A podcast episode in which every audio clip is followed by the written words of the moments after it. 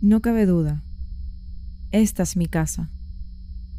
Aquí sucedo. Aquí me engaño inmensamente. Esta es mi casa detenida en el tiempo. Llega el otoño y me defiende, la primavera y me condena.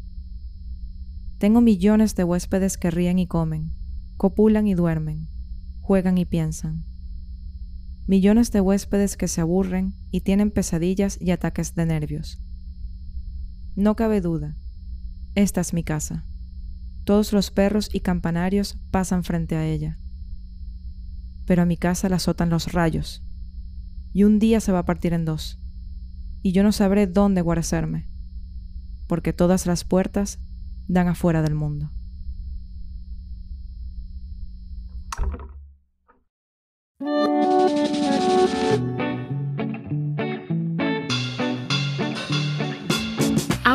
Vivo aquí.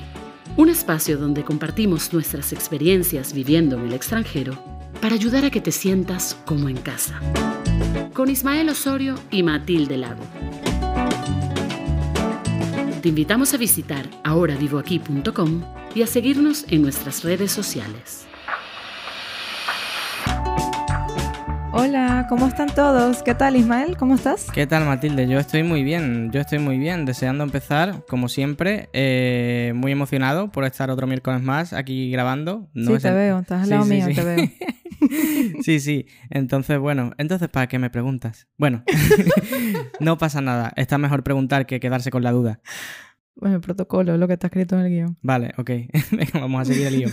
Continuemos con el guion. Venga, que se acaba el tiempo. Bueno, antes que nada nos gustaría darles las gracias por la acogida tan bonita que hemos tenido hasta ahora. De verdad, valoramos muchísimo todos sus comentarios, sus sugerencias y, sabes, todo desde el amor y de verdad nos encanta muchísimo todo. Además, que lo que más me impresiona es como de 15 países diversos, o sea, es increíble, para nosotros es increíble. Mil gracias por elegirnos y estar de nuevo hoy con nosotros. Sí, sí, sí, desde luego esperábamos, a ver, esperábamos que hubiera alguna gente que nos escuchara, pero, pero bueno, esta, esta acogida la verdad es que nos ha sorprendido un poco, así que muchísimas gracias a todo el mundo. Y nada, decir que estamos encantados de volver a estar aquí y de que por supuesto nos des la oportunidad de seguir a tu lado, ¿no? Bueno, hoy, hoy hemos querido empezar con un poema de Mario Benedetti que creemos que es bastante relevante con el tema que vamos a tratar. Y bueno, el poema se llama Esta es mi casa. Para él, para Mario Benedetti, todas esas cosas que él escribe pasan en esa casa, que para él es eh, su poesía. Y el espacio que él ha creado para sentirse, eh, bueno, refugiado en el otoño y condenado, creemos que al amor en la primavera y bueno, las demás cosas que él escribe, ¿no? Pues eh, hablando de espacio, hoy precisamente vamos a adentrarnos en tu espacio, con tu permiso, por supuesto, y bueno, ese espacio que será tu creación, ¿no?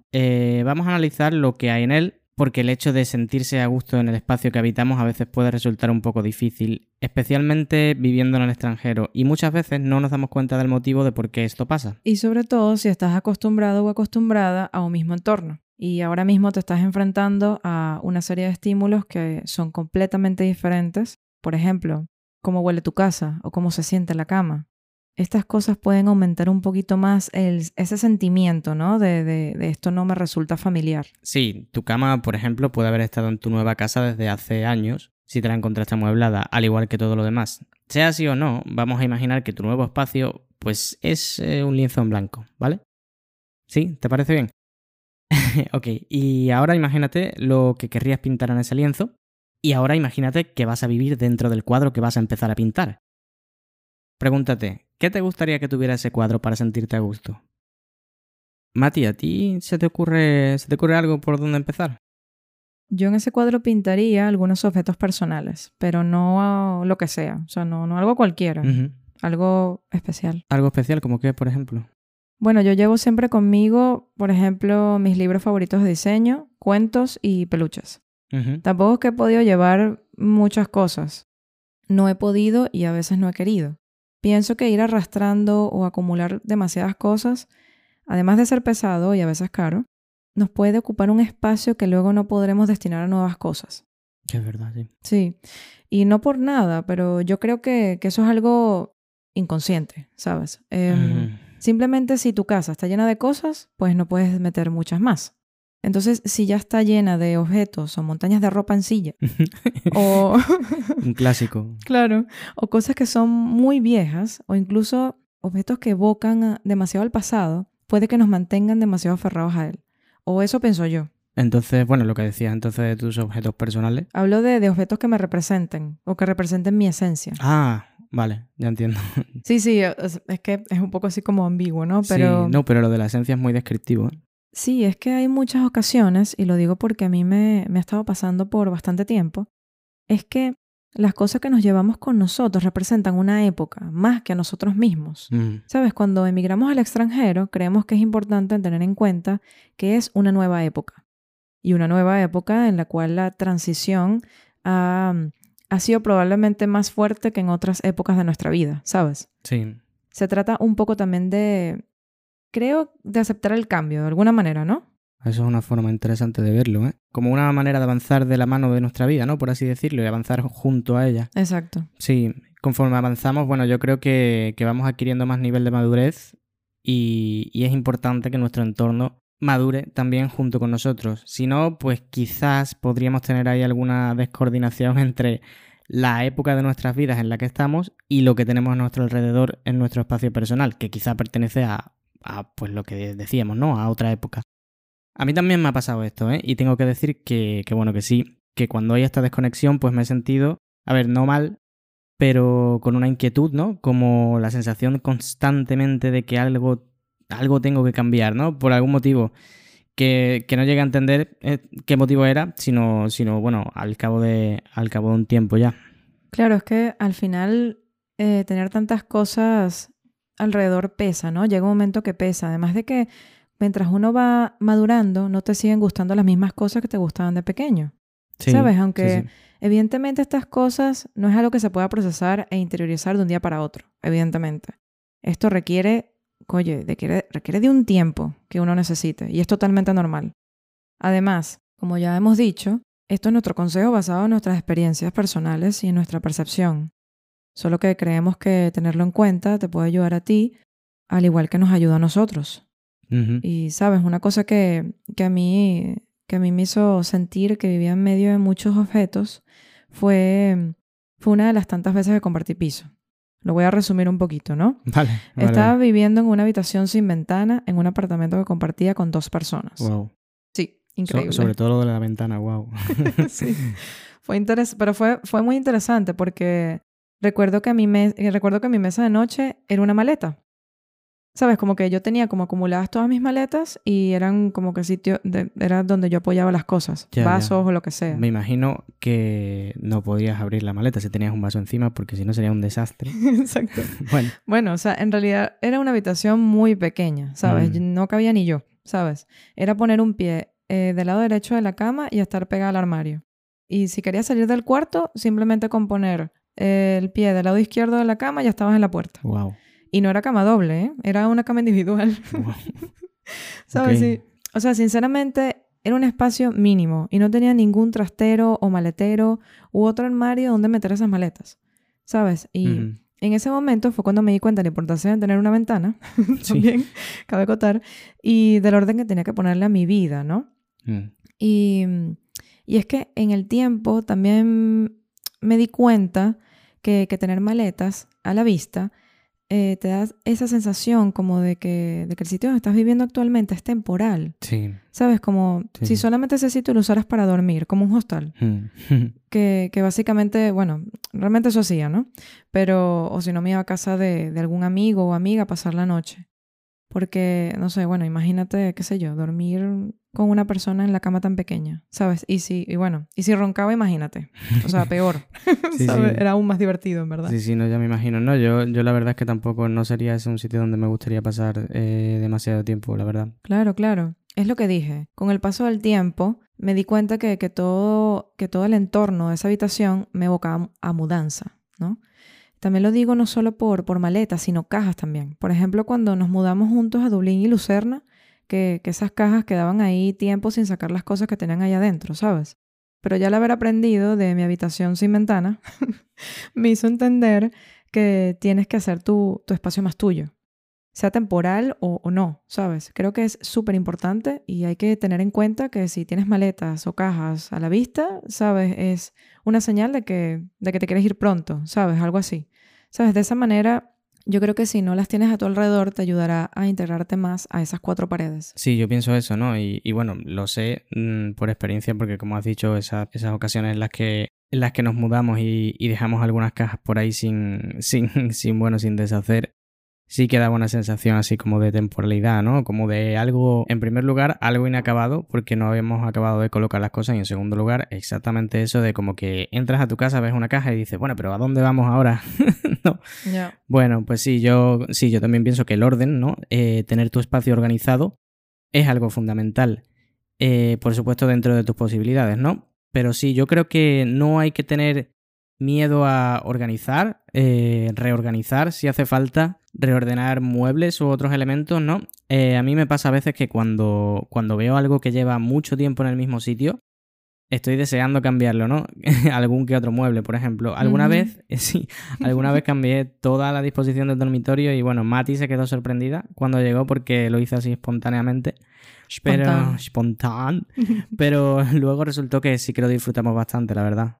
Sí, bueno, eh, cuando llegué ese día, mm, realmente no me lo esperaba, pero la verdad es que sí, bueno, le dio un toque novedoso a la casa. Sabes, yo recuerdo que, que le pregunté a Ismael por qué quieres cambiar la disposición de los muebles, ¿sabes? Y bueno, efectivamente me dijo que es que le cansa verlos siempre en el mismo sitio.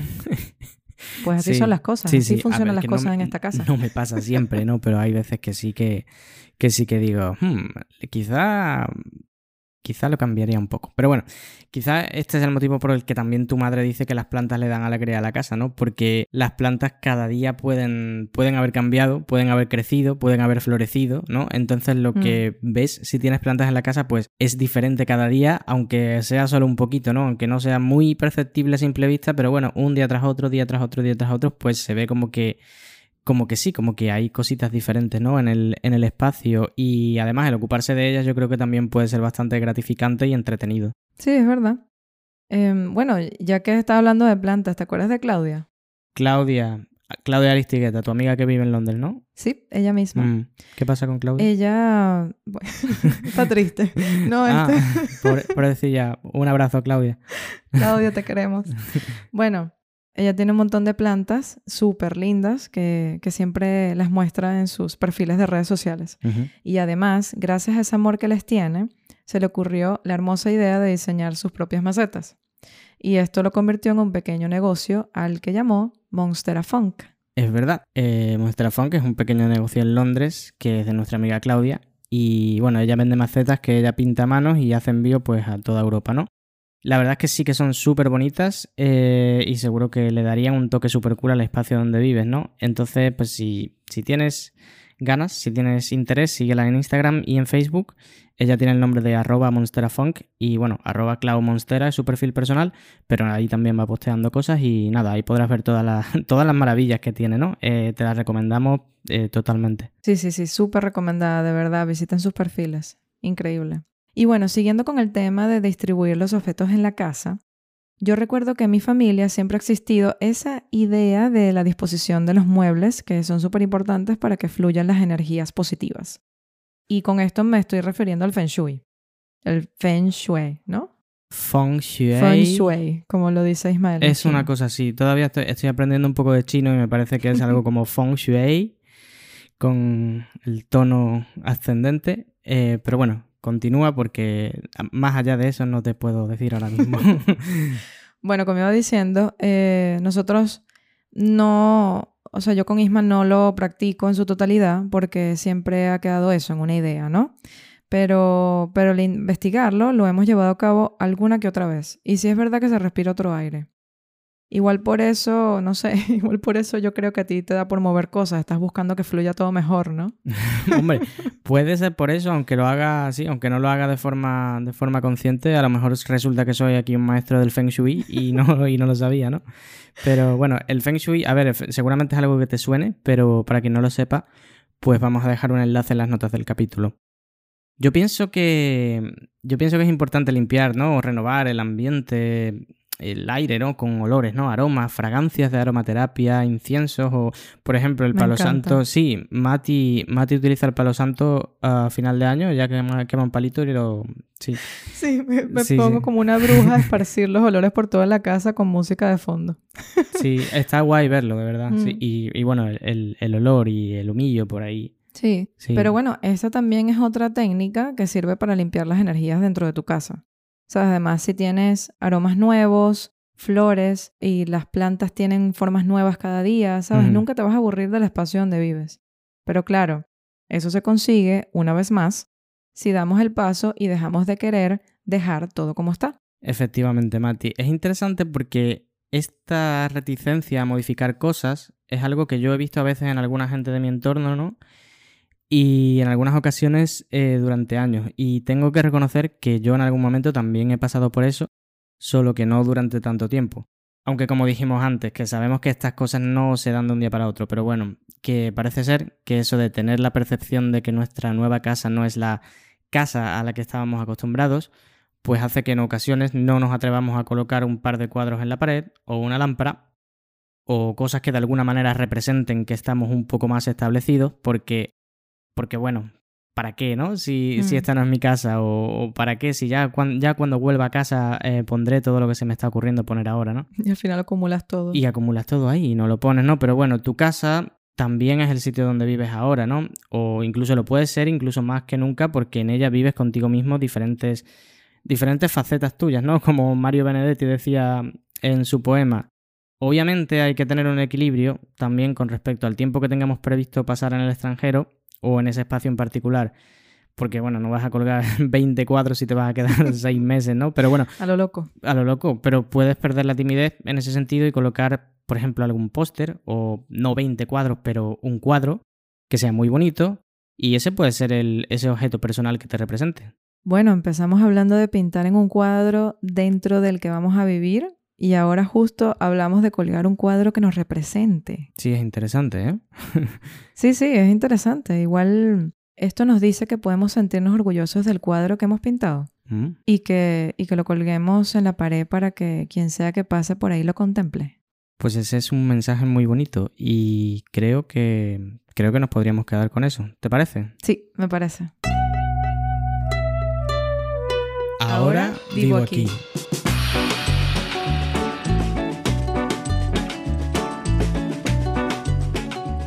Y aquí estamos de nuevo, ya casi llegando al final, y ahora vamos a darte, como siempre, unos consejos a modo de resumen del episodio para que, si quieres, puedas tomar nota.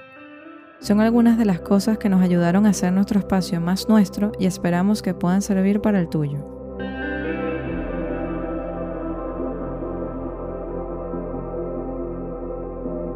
Nuestro primer consejo es no tener maletas o cajas a tu alrededor constantemente, porque puede evocarte a mudanza. Así que asegúrate de buscar un trastero, maletero u otro armario donde puedas colocarlas. En segundo lugar, deshazte de objetos o cosas que ocupen mucho espacio. A veces no nos damos cuenta, pero se acumulan muchas cosas con el tiempo. Y lo mejor que puedes hacer para que las buenas energías y la armonía en tu casa siga circulando es deshacerte de esas cosas que al final frenan la entrada de cosas nuevas que le darán a tu entorno esa frescura que de vez en cuando la necesita.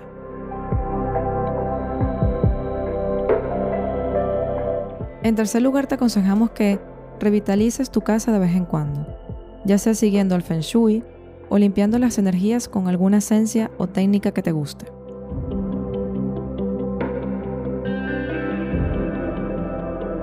Como cuarto consejo, siempre cuida el orden. Tu casa es tu refugio y tu templo, en donde serás tú mismo. Y si lo tienes ordenado te sentirás mucho más a gusto.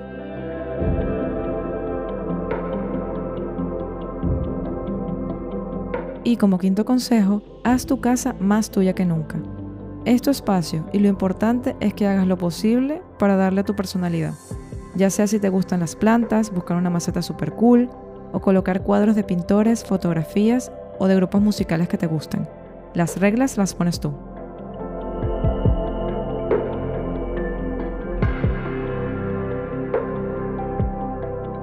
Y por último, queremos darte nuestra recomendación musical de hoy.